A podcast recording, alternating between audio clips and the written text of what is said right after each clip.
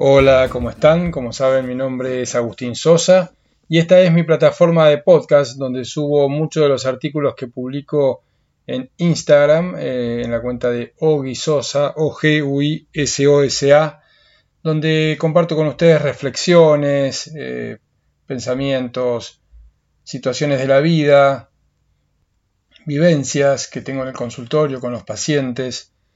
También en esta plataforma realizo entrevistas como la que le voy a presentar en esta oportunidad, donde realmente tuve el gusto de tener una charla con una persona muy, especial, eh, un joven apasionado por lo que hace, entusiasta, muy dedicado a su vocación, a su profesión. Su nombre es Darío Radosta, él es licenciado en Antropología Social y Cultural, recibió en la Universidad Nacional de San Martín, está actualmente haciendo el doctorado en Antropología Social en la misma universidad, también está haciendo una especialización de bioética en la Facultad Latinoamericana de Ciencias Sociales, es docente en la UNSAM y en la Universidad de Favaloro, y actualmente es becario doctoral del CONICET. Con él hablamos de su vocación, de la antropología de la muerte, de los cuidados paliativos, de cómo las sociedades vivimos de las construcciones de la época, de cómo cree él que sería bueno afrontar socialmente y personalmente la etapa de la muerte. Él también es voluntario en el hospice y nos va a contar también sobre esa experiencia. La entrevista con él, con Darío, está dividida en tres podcasts que ustedes eh, van a poder escuchar. Los dejo ahora con la primera parte. Darío, ¿cuál es tu vocación? Eh, mi vocación es la antropología.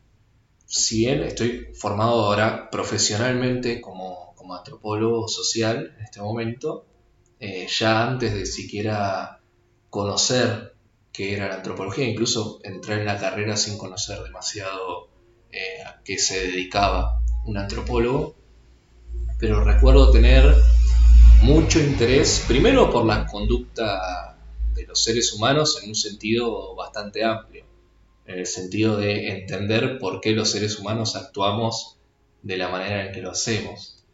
Y después, eh, un interés también profundo por esta, esta cuestión de, eh, que hoy lo, lo puedo conceptualizar más justamente por la formación antropológica, pero esta cuestión de lo que damos por sentado los seres humanos cuando, cuando actuamos, todas estas cosas que son en realidad específicas de un momento histórico, de, de desarrollo de una sociedad específica, y que sin embargo los seres humanos solemos dar por sentado, incorporar irreflexivamente esas prácticas, y justamente lo que uno de los fundamentos de la antropología social y con lo cual yo conecté muchísimo cuando empecé a estudiar la carrera, tiene que ver con esta cuestión de reflexionar acerca de cosas que comúnmente no se reflexionan, para poder deconstruir en algún sentido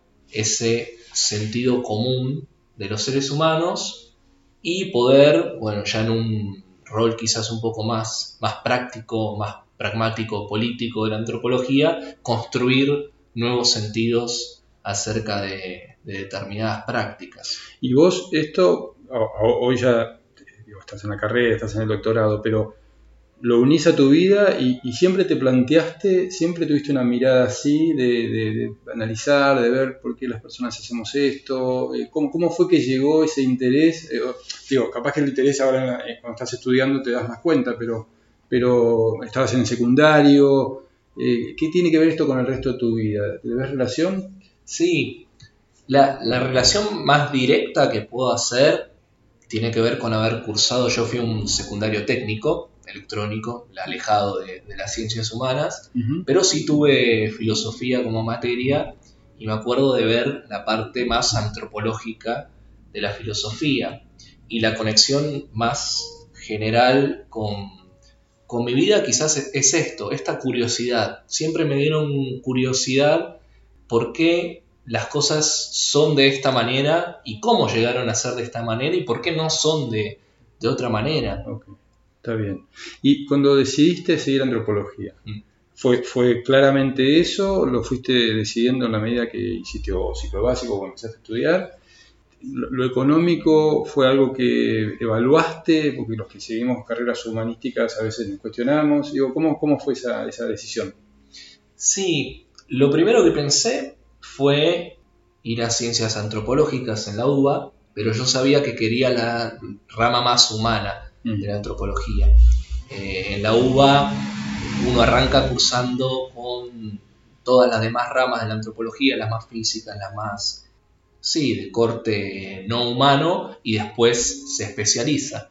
Y ahí fue cuando una charla, me acuerdo, con, con mi vieja, ella me, me, dice, ¿por qué no, no vas a la UNSAM a ver qué, qué onda? Y justo en la UNSAM me encontré con una carrera de antropología social y cultural desde el principio, que uno aparte la cursa en sociales, que está en contacto constante con la otra carrera de sociales de la UNSAM, que es sociología, o sea, está en contacto constante con otras ramas humanas. Obvio, la cuestión más económica siempre fue, fue algo a decir, inclusive fue el motivo por el cual mis mis padres decidieron que tenga una formación técnica del secundario, mm. como para tener algo, una base, porque yo no sabía todavía qué iba a hacer. Mm. Pero bueno, tuve la suerte de que viejos tuvieran como propuesta priorizar el estudio por sobre el trabajo y me dijeran, eh, si vos haces la carrera, vos estudias, nosotros te damos una mano. Y fue así, hasta que por suerte pude terminar de formarme y conseguir eh, no solo la beca doctoral de CONICET después, sino entrar a trabajar como docente en la misma universidad en la que me recibí.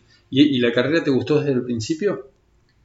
El primer cuatrimestre me acuerdo que fue un poco desilusionador en algunas medidas porque eran materias que no eran específicas de la carrera, salvo por epistemología, que eso me acuerdo que me interesó bastante. Después era una materia de historia, otra de filosofía, y yo venía de un secundario técnico, no me estaban hablando un idioma que todavía no era el mío, entonces era medio difícil de conectar. Pero después me acuerdo que enseguida cuando cursé introducción a la antropología, ahí fue que dije, sí, efectivamente es esto, lo que quiero hacer es esto a lo que me quiero dedicar, es la materia que doy hoy en día en la carrera también. Ahora que, bueno, digo, ya, ya tenés la carrera hecha, eh, ¿cuál encontrás que es tu vocación específica dentro de esta carrera, de esta profesión?